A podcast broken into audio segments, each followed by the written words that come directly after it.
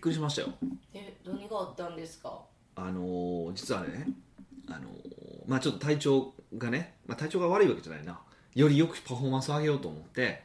またちょっと怪しいとこに行っていたんですよどういうこと怪しいところ怪しいところってこと足つぼみたいないやちょっとすごい感じ病,、まあ、病院、まあ、お医者さんなんですけどあのー後藤久美子は知ってますえ後藤真希じゃなくて後藤久美子はやっぱし年代的に知らないですよねはい後藤久美子とかなんかジャッキー・チェンとか ジャッキーちゃん大ジ好ャッキー・チェンしきてますよねを、まあ、見てるっていうお医者さんが、ええまあ、あの香港にいてるんですよ香港香港にいてるんで日すよ本の話ちゃうん日や本の話だけど香港にいてるんですよでまあその人の、まあ、弟子みたいな感じなんかなになる当たる人が、まあ、弟子ではないかな、まあ、提携してる人って言った方がいいかもしれないけど結構有名な人やからが東京にいてるんですよその人は日本人日本で東東京にいてて多分名前聞いたら分かる人なんですけど、えー一応多分言わんちょっとあえて言わんでおきますねで伏せた伏せた、でで、あのー血液検査をしたんですよ血液検査血液検査をしたんですよで要は血液検査で何をするかっていうと、まあ、血液だけ血液のその状況とか見たりとかあとホルモンとか、ああなんか赤血球か白血球が多いとかそういうあれですよねあ健そう康診断であそうそうそう、ね、尿を取ったりとかして、えっと、結局そのけん普通の健康診断的なことだけじゃなくて、まあ、それはあんまりメインではなくて健健康診断は健康診断行ってるって感じだから、うんあそれ関係なくて、えっと、僕のそのホルモン値特にテストステロンという男性ホルモンへーの値であったりとか、あのーアレルギーアレルギーそうアレルギーでも、まあ、普通に出るアレルギー、まあ、その花粉症みたいな分かりやすく出るアレルギーももちろんそうなんですけど、えっと、遅効性アレルギーって言って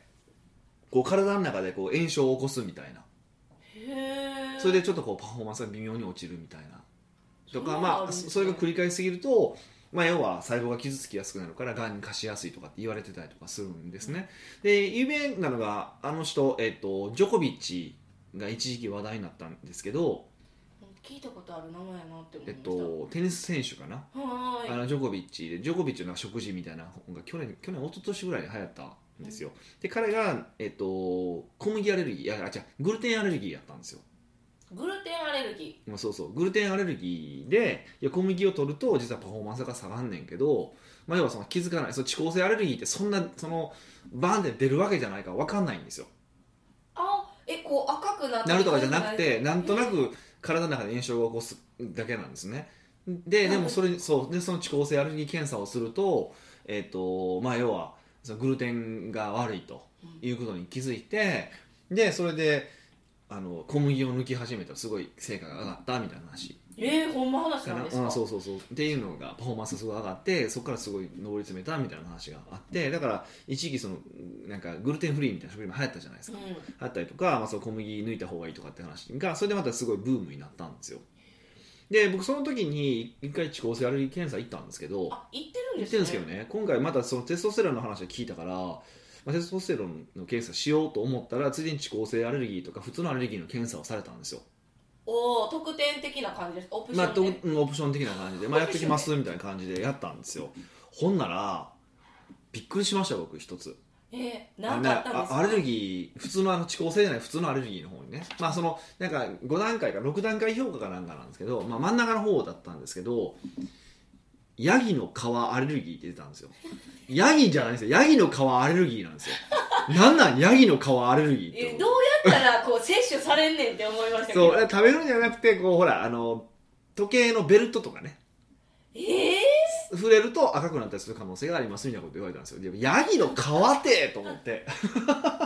まあまあないでしょそんなそうまあまあないじゃないですかあんまりないんですけどもうアレルギーじゃないんじゃないんでいすか やいやいやいやもうそれはね本当ねびっくりしましたよえちょ逆に、はいあのむしろヤギの皮をつけてからほんまにパフォーマンスが下がるか検討それ赤くなるからそれ遅効性だけど普通の方のアレルギーやからああー赤くなっちゃうんかそうじそうゃあだダっメたりですとねかするっぽいんですけどねへだからー遅効性は遅効性だからちょっとえらいややこしいのが出ましてえどんなんがあるんでレすかベル、えっと、6まで一番上が6の悪いのが6なんですよ、でレベル5に出たんがえっと卵の黄身、えー小麦 えっと僕何やったっけななんかあ牛乳えだったんですよ、ー、え全部めっちゃ普段まあ、生牛活に乳僕全然取らないんであれですけあれそうどなんですかうんもうあれですよね僕ピザ食えないですよねえいやもうパスタもどうパスタも食えないですよねやピッツァじゃなかったんかいってうんいや いやピザはあかんけどピッツァはいいかなってことにしたんですけど心の 中でいいんかい えどうするんですかいやまだガンガン出るわけででなんか出るわけじゃないから別になんか、ね、一応言われたのは半年ぐらいやめてくれとその3つはえでそれ以降は4日に1回少しだけ食べていいって言われたんですけどえなんでやめなきゃいけない期間がそんな長いんですかその半年多分体の中の炎症を止めるためなんでしょうね分からへんねんけどじゃあ今もヒデさんの体の中では炎症が起こってるってこ多とくやるかもしれないえ多分かもしれないですよ、え なんでですかあ分からないからえ直接的に分からないからですかうんちょまあ、分からんことはないんですけど調べたら分かるんですけど、まあ、でもそれはあんま向いてないですよって言われてでレベル3ぐらいに、えっと、リンゴとかが出てまあでもリンゴは食べてなさそうなイメージ食べるんですけどね僕割と食べるんかい、うんあの熱出たらすぐリンゴ食べてうん、まそうす風邪ひいた時のリンゴ熱みったていないうやんであとレベル1なんですけどねそれはだからまあししょ大量じゃなけど摂取していいって感じなんですけどあのもうすごいですよ、えーチキンで牛してるっていう、でもうなんかもう食べたらあかんもう僕生きていけ生きていけない、まあ、和和食だったら生きていけますけどそれ以外生きていけないですよね逆に本当何食べるんっていう話になってくるじゃないですいかやでもねでもうんねその去年おとそのおととしのジョコビッチ見た時にやった時その出てないんですよ僕えそんなに、まあ、今回項目細かいっていうのはあるんですけどねーはい、細かかったんですけどで出てないんですよなんなんこの俺に何があったんと思いませんあそっちですか私は逆に医療のなんか悪徳商法みたいなそう思そったんうまですあよわかんないですけどえ2 ね年に何があったんかこの2年間そうそうまあだから炎症がパフォーマンスを落とすっていうのは昔から言われてるしだから抗酸化物質とかを取りましょうとかよく言われてる話なんですけどうん、でまあまあそれはねまあそうなんですよもこの2年何があったってなあれなんじゃないですかこう食べる量が半端なく増えてるとかそんなんじゃないんですか食べる量一緒じゃないですかずっとえー、量は一緒なんですか量は一緒まじあゃあ一緒高タンパク質なんか良さげなものをいっぱい栄養価が高すぎなものを逆にいっぱい取りすぎそうなってるんじゃないですかいやそれもいやないと思いますけどいやないかでも多分でも一つ言えるのはな多分食い過ぎなのは分かるんですよはいだってずっとずっと同じ量で4 30の時から僕食欲変わってないじゃないですかうん、増していってるんちゃいますかいやほんまその勢いじゃないですか、はいなんかがねもうええもん食い過ぎじゃないですかそうそうだからそれ分かるからだからそのせいでまあなんかねまあなんか同じものを摂取し続けるようになることはあるって言われたんで、うんうんなんかそういうのなってるんかもなーっていう気はせんではないけどそんな俺小麦摂取してないんですけどねえー、でもそのパスタとかピザとかピッツァとか食べてるイメージですよじゃあピザとピッツァ分けたんですね 食べてるいじやゃな食べいですてか食べてますけどいイやタリアとか行った時主にいやそそうういうイタリアはもねそうイタリアはそうですけどイタリアのせいかじゃ あしかしてイタリア体に合わないイタリア行き過ぎそう前世イタリア人やのににあかんってあーなるほどねもう日本人に染まれてなるほどだねからいやもうだってそのメニューやったらもうずっと焼き魚定食しか食わないですよね マジでじゃあ逆にもう何年後にしたら次は焼き魚魚があかんってなるんですそうなよんかもしねれへんけどねいや分からへんねんけどだからそんな感じみたいでもう笑わせよるわと思ってえそれを結果見てからどうするんですかまあもちろんねなんかそれ聞いたんであのまあまあそのゼロはちょっと正直無理だしするそさすがにそこまでする気はないし僕もうんあの別にその目に見えたパパフォーマンスダウンが出てるわけじゃないからうーんだからまあそれはそれでやるけどだから炎症を抑えるようなこととかするとか、まあ、それそっちはするとしてねうんだからそっちでなんかカバーしようかな、まあ、それはいろいろあるからカバーしようかなと思ってるんですけど、まあ、ちょっとなるべく小麦は減らしていく方向で少なくともなんかねこうジャンクフードとかで小麦取る必要はないなっていうのはそれもうん全然摂取してないじゃないですかここ何十年いやしてますよ僕あのーえそうなんでえこのマック食べますかマックママックっていうタイプですかマクドね、マクドですかマックンマクドマねマククドねドマックンっていうのマックンとかあるんですそれはよ新しい聞いたわ、嘘私だけかう、なん多分おお宅だけですじゃあ今日からマックンでよろしくお願いし よマまックンもマックンも行かないですねすほらだから食べないじゃないですかジャンクフードででもたまにあれかあのカップヌードルとか食べますよ僕あそうなんですかうんあのねあれ美味しいですよねへえいトムヤムクン味めっちゃうまいですよカップヌードルのやトムヤムクンって美味しいですかあのカップヌードルに出てきくききてるってことですよねカップヌードルのトムヤムトムヤムクン味であってトムヤムクンではないよえあとまああのトムヤムクンも美味しい店と美味しくない店はあるえーあんまりその美味しいって思ったことがないあそう俺が超行ってるどことは言わないですけどなんでやねんいけないじゃないですか いやいやそのこの音声聞いてる人 で、まあそのね、ポッドキャスト聞いてる人全員に僕教えたくないのでひけちえいやあのケチあの一部でちゃんと教えてるからそうですあねの教えてるあの東京にあるあるタイ料理はめちゃくちゃ美味しいあそうなんあでこすこはすごい美味しいですよタイ料理あパクチー苦手でパクチー抜きでできるんだったら行きたあいでそうすパクチーやかんのか、はいくだらんしたしとんなほんまえそううねパクチー食べたらサブイボ出るんですよあそうねじゃあパクチーはアレルギーかもしれませんねアレルギーなんで 違すうとかあでもパクチーの香りっていうのはなんか遺伝子的に無理なんですって無理な人へえなんかそういう匂い類の香りらしいですよあれ遺伝子ってことは家系の話ですよね家計的にだから基本的にまあもちろんねいける人もいけない人もいてるけどそれはそうみたいですよへえ、んまあパクチーだけはその、はい大人になって克服できる人が多い食べ物っていうイメージなんですよあ克服がどどうしてもできない人もいてるんですよいるだんですかから多分それはじゃもあうその遺伝子的な問題みたいですよ私だからだからノンパクチーでプもうリ遺伝子でいいんじゃないですか、まあ、まあパクチーなんて嗜好嗜好品ですからねえ嗜好品ってなんですかパえ嗜好品酒とかタバコとかと同じようなもんやってこと麻薬ってことでえすか麻薬じゃないわ あのこう楽しんで食べるもんやからあー美味しいその普段の大事な食事ってことじゃないと思うので、よかったですよ、まあ、別にいいと思いますけどね、うんあのうん僕もねあのパクチー嫌いっていう人を減点することはないので、あそうなんですねうよんかった、うん、パクチーで減点はちょっと要せえへんだってと独特ですもんねあれはうん、まあもともと日本人の食べ物にない味なのであれはねそうそうそうだからあれを苦手だって言ったらああそうかとしか言わないじゃないですか僕がだから羊苦手なのと同じだと思うんで、ああわかります、うん、でだもかパらクチーね、うんパクチー食べたら蚊に刺されへんって聞いたんですけどだからタイの人はよく食べるってあの蚊に刺されないために、あそうなんやあなんか多分蚊の匂いかなんか知らんそういうのが嫌臭いいんででしょうね多分ねそカメムシの匂いですもんねあれねえそうなんですかカカメムシとほぼ同じ成分みたいですあれ、そやじゃあやっぱり私無理やわ、うカメムシ食べてるってことですよねカメムシ好きなんですん、ねカメムシと同じ香りのものを食べてるだけだかいいですよらそうそうそうだからねそれは全然いいと思うんですけどねえじゃあこのあのパフォーマンスを上げるために調はいべたじゃないですか、はいはいは仕事術リニューアルするんですかいいやいやもうもう話はマニアックすぎてだからそれと僕のテストステロンの値の話とかなんではで僕テストステロン、まあ、そのあるその有利テストステロンではちょっと低く低いんでい、うんその前にテストステロンの補充療法みたいなのや今やり始めたんですようんもうまさに昨日からなんですけどだから、まあ、それがパフォーマンスが上がったら、まあ、そういうのもあるよとは言いますけどはいその程度ですよねもうこれを仕事術としてやってくださいとかっていうのはさすがに進めないんでえなんでですかいやもうだってもうそれってほら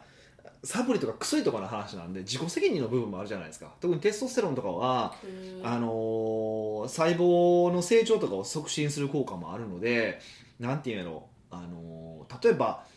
がんとかができてたら速度が上がるとかもあるんでへえああんまりそのねリスクもあるので、あー、ですねじゃあ言いづらいですねそうだからそれそそこまではさすががにしないしあのねどこまそのエビデンスもある程度は取れてるけど100%ではないしだからそれでいくとねあのそこはまでやんなもん自分でえ自己責任でやってくださいとしか言いようがないですかねはいじゃあそういう感じなんですはいでもだから僕のパフォーマンスがすごく上がった姿をみんなに見てもらえるとあめっちゃ見たいですええー、とどれぐらい試すんですかとりあえず2ヶ月その補充療法はやるんですけど結構長いですね長い長い長いし飲まされるサプリも金額やられ高いし、え何にサプリも出されたんですか、うん、出ましたよえヤギの皮のサプリみたいな感じちでょすちかょちょちょ ちょいやいやもう克服はできないんでアレルギーは基本的にあ付き合っていかなきゃいけないです基本的にはね付き合うものなのであのーどっちかっていうとそうじゃなくてえーなんていうのあのーそっちじゃなくてテストステロンの値の話ねだからへえまだサプリ増えるんですかそうそうそうもうサプリでお腹いっぱいになるんじゃないですかなえなるでもあの昔あった栄養法療法と比べたら量も少ないですよだいぶ少ないんでへえ、もうじゃあ23か月後にまた聞かなきゃダメですね、うんどちうゃなくっちゃたいいのだっかたら知らないですよほんまえやる気キラキラでもちょっと困りますね、うん追いつかないじゃないですかそうですねうるわーうらららららみたいな感じでねもう仕事が早くなったらびっえくりしもまうすそけのサプリ私捨てます 知らないところで捨てときますよどまあねなのでまあまだいろいろ試してるんで僕も進化の最中なんでまたシェアできたらと思ってますよはい北岡秀樹の奥越えポッドキャスト奥越えポッドキャストは仕事だけじゃない人生を味わい尽くしたい社長を応援します改めまして北岡ですミカですはい今回の内容ははいニックネーム K さんからのご質問です、はい北岡さん美香さんこんばんはこんばんはこんにちはこんにちはおはようございますはいもうだそうんですよねなんでもまあそれハローってああのあれですよねえっと新井ちゃんのあのエンディングテーマありましたねおはこんばんちはっていうのがありましたねえそんなのあるん全で部すか使えるんでおはこんばんちはおはこんばんちは毎週の美香さんかっこ感性感情と北岡さんかっこ事実論理的なトークが面白く考え方のアップデートになっている感覚がありますあーありがとうございまあすりがとうございます、はい、さて本日の質問は、うん北岡さんが普遍的な変わらないことかっこ本質のうん、知識を学べる繰り返し読む名著はありますかほうほう過去のポッドキャストでも発言されていますが、ほううん世の中の変化するものとうん変わらないことを分けて考えることが大事とおっしゃっていますはい233回のポッドキャストで、うん書籍「考える技術書く技術」をはいはい紹介されました、バーバラミントの本ですねうん現在読書していてびっくりは専門書とはこういう書籍なのか難しい内容ですが何回も読みたい本だと感じていますあ、はい、最近簡単版が出てるから簡易版も出てるからそういうのでもらうともっと分かりやすいと思いますけどねあそうなんですね、はい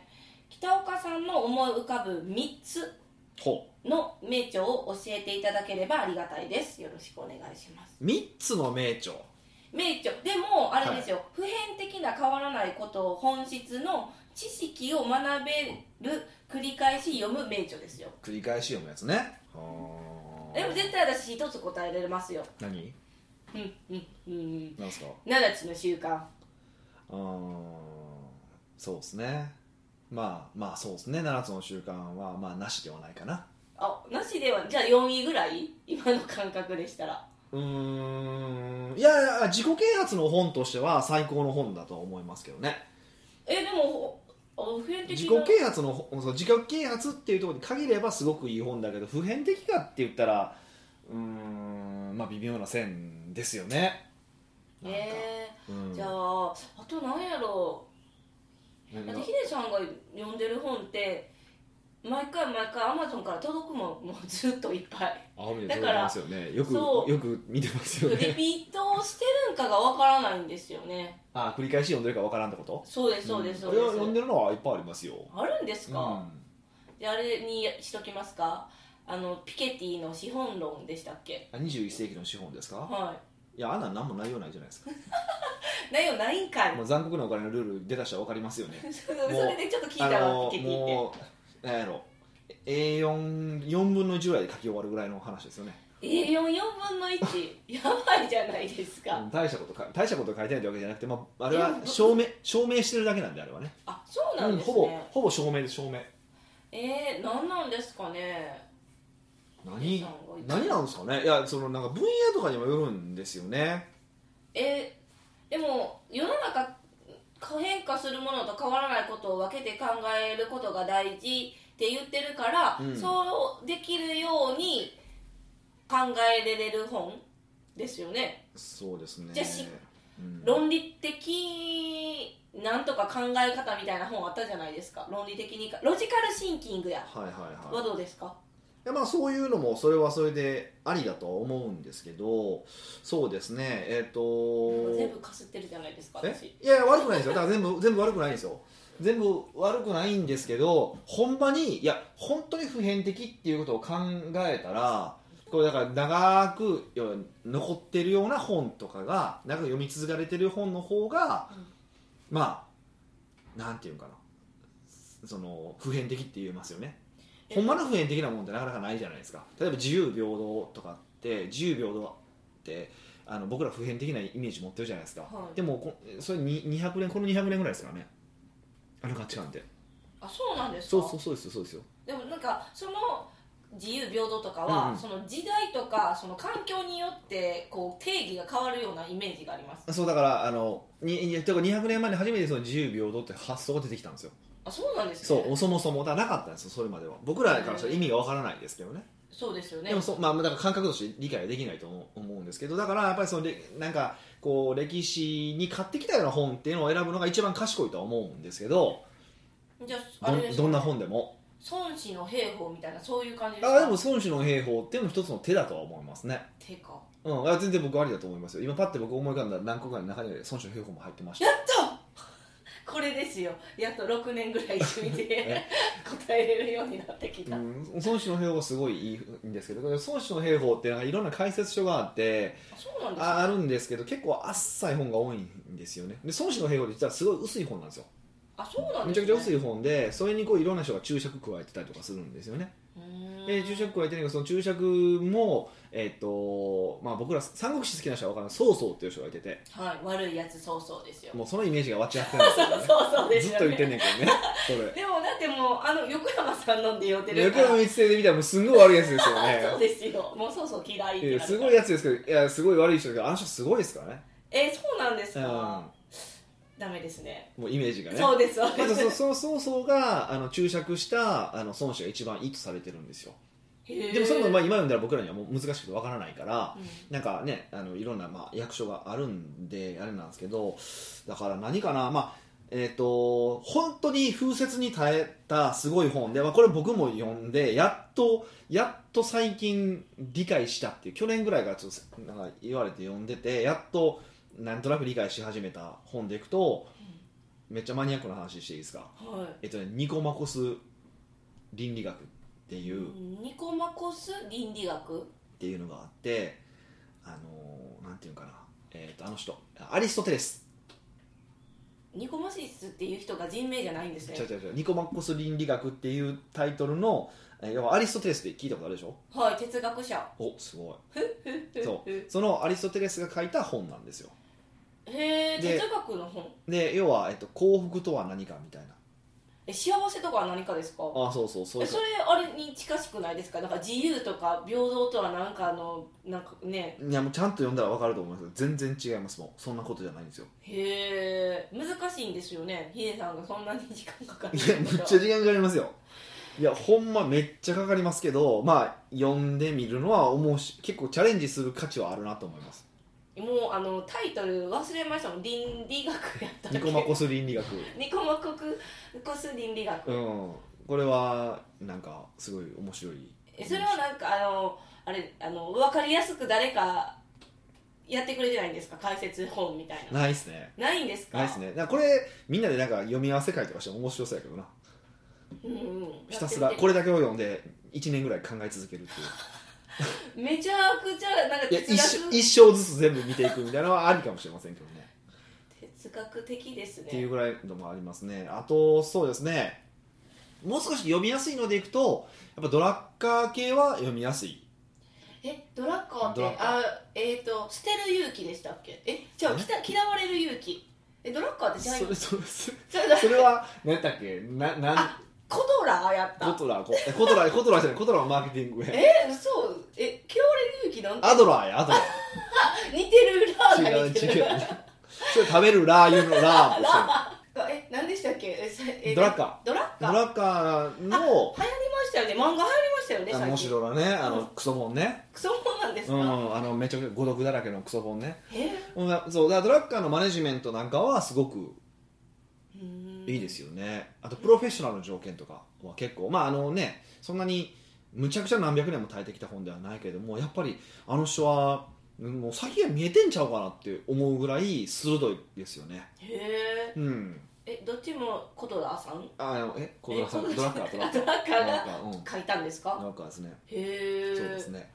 コトラそれこそコトラなんかは、まあ、そのマーケティングマネジメントっていう結構有名な本分厚い本があったりとかするんですけどやっぱ最近ちょっと時代遅れ感がに否めないですねでいろんなあのーなんかえ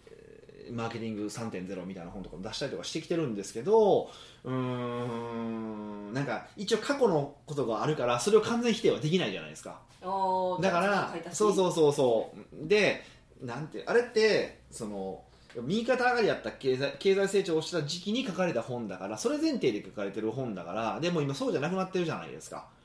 だからその前提が変わってるのに要はその延長線上書こうとするから無理無理が出てくるんで、へえまあ、コトラって名前はすごいしビッグネームだけどねビッグネームだけどやっぱちょっと時代遅れ感はやっぱありますよねじゃあコトラは読まなくてもいい、うんまあ、読まなくてもいいってことはないけ どまあまあでもその普遍性っていう意味で言うと、まあ、ドラッカーにはかなわないですよね、へえ、まあ、ドラッカーのマネジメントとプロフェッショナルの条件なんかはすごくうんうんいいと思いますよえあと一人ぐらいですよねだってあのアリストテレスとドラッカーが出てきてあと一つあと1個ぐらいですか、はい、ももううなんかこう軽い感じそもうそれ読んだらもうそれで十分もうお腹いっぱいですけどね 3, 三年ぐらいかかるかもしれませんけどえね、えー、3年も かちかるゃんと真面目に読んだららねちゃんと真面目に読んだらねうんそうですねうん軽い感じですか軽い感じなんですかねなんかすごい悩ましいわそうやって言われたらうーんじゃあない感じですか普遍的なものに限ってはいやいやいっぱいあるんですよ逆にいっぱいあるから何にしようかなと思ってそっちじゃああ今読めばいいもう一個あれじゃないですかえーっと君主論君主論うん君主論君主ってあの君主ですかあそうそうそなんかお偉いさんの君主ですよねうそうそうマキャベリーっていう人が書いた君主マ論キャベリーそうそうっていう本があるんですよね全員海外の人ですね結局そう日です本人質の人はいないんですか 日本人の人はちょっとおかしいけど日本人ですかはい著書日本人著者著者日本人いやーそれでいくとあれかないらっしゃるんですかむしろちょっと今言ってみてからいるんかなとか思ったんですけどうーんいやでもその本がいや訳本が読みやすい訳本がないからあれなんですけどあの人石田梅岩とかあの毎回勉強会したじゃないですかはあの人の本はすごくいいなと思ってるんですけどい石田バイガンさんは本出してるんですかうん確かに石田梅岩が語ったことが残ってたりとかするんですけどねなんか石田バイガンさんも結局はなんかコンサルタントのイメージなんですけどねなんか悩みを解決してる人みたいなうんなんかええとこついてるよなあほんまですかそんな中あんなふわっと聞いてたけどなかなかええとこついてたな 感覚派なんでそうそう石田梅岩はそうですねあのそうそうですね、はい、じゃあ石田バイガン、まあでもちょっと石田梅岩はちょっとなんかいい訳本がないので、えまあなー、なしということでえヒデさんが解いたらいいじゃないですかいやーね、いやだからそうせあのー石石田梅岩の本を書かれた、えっと、大学の先生がいててでそれは一回ねうちうちで勉強会をしてもらったことがあったんですよ、はいでそであのーその「トヒモンド」っていう本があって石田梅岩が書いた本があってでその本の、えっと、現代語訳を、えっと、書いてもらったんですよでそれをうちがお金出してやってもらってやってもらったんですよねでそれをまあなんか今後ね公開はしていきたいなと思ったりはしてるんですけどねうんかでえ書いてもらってるだけで本にはなってないってことですかあそうそう先生にその現代語訳してもらったんですよえいいじゃないですおか金出してやってもらったんですよ、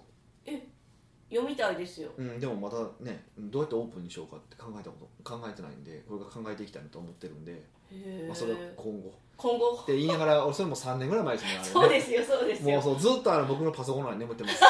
その先生に書いてもらったやつが読んで読んで引き出して そうそう難しいんですけどまあそうですねそのまあニコマコス倫理学うんそれからドラッカーのプロフェッショナルの条件でマネジメントで何やったっけ西田バイガンのあれもう一個なんかなかったっけなんかみあ君主論マキャベリーの君主論あ君主論どんなんか聞いてないで君主論はどどんなんですかいやもう概要その君主論そのままその君主たるものどうあるべきかみたいなもんなんですよえつまりじゃあ今に考えたらだから社長たあちは社どう長なるか社ってことですか長、うん、たるものどうあるべきなのかっていうのでちょっとあのーうんあ割とこうドロドロしたような話も書きます書いてます、へうえんだからおもし面白いなと思ってじゃあこんなに3つもちょっと4つも上げてみましたけれども、はいけども、はい K さんじゃあもう3年4年がかりでこれをそう読ですんねでいただければなっはてい思います、はい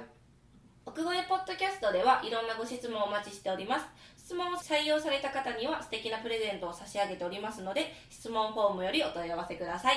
はいまあこれなんか読書会話で来るんかな